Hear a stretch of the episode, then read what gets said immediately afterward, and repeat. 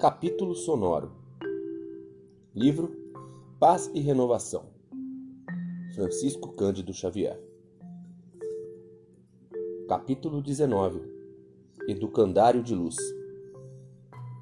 Ninguém se reconheceria fora da paciência e do amor que Jesus nos legou se todos frequentássemos a Universidade da Beneficência cujos institutos de orientação funcionam quase sempre nas áreas da retaguarda. Aí, nos recintos da penúria, as lições são administradas ao vivo, através das aulas inumeráveis do sofrimento. Tanto quanto possas, e mais demoradamente nos dias de aflição, quando tudo te pareça convite ao desalento, procura a experiência e compreensão nessa escola bendita alicerçada em necessidades e lágrimas. Se contratempos te ferem nos assuntos humanos, visita os irmãos enfermos, segregados no hospital, a fim de que possas aprender a valorizar a saúde que te permite trabalhar e renovar a esperança.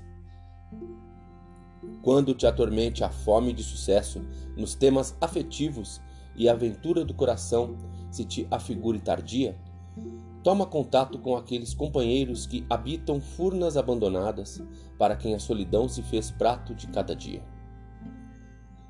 Ante os empeços da profissão com que o mundo te honra a existência, consagra alguns minutos a escutar o relatório dos pais de família entregues ao desespero por lhe escassearem recursos à própria subsistência. E se experimentas de sabores perante os filhos que te enriquecem a alma de esperança e carinho? À face das tribulações que lhes gravam a vida, observa aqueles outros pequeninos que caminham nas trilhas do mundo, sem tutela de pai ou mãe que os resguarde, atirados à noite da criminalidade e da ignorância. Matricula-te no educandário da caridade e guardarás a força da paciência.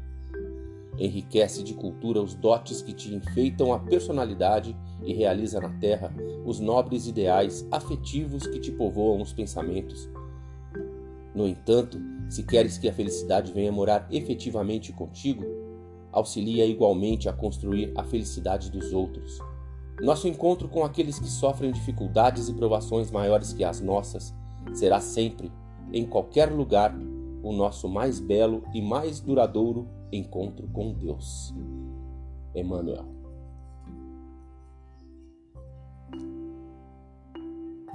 audiokardec.gmail.com Até a próxima.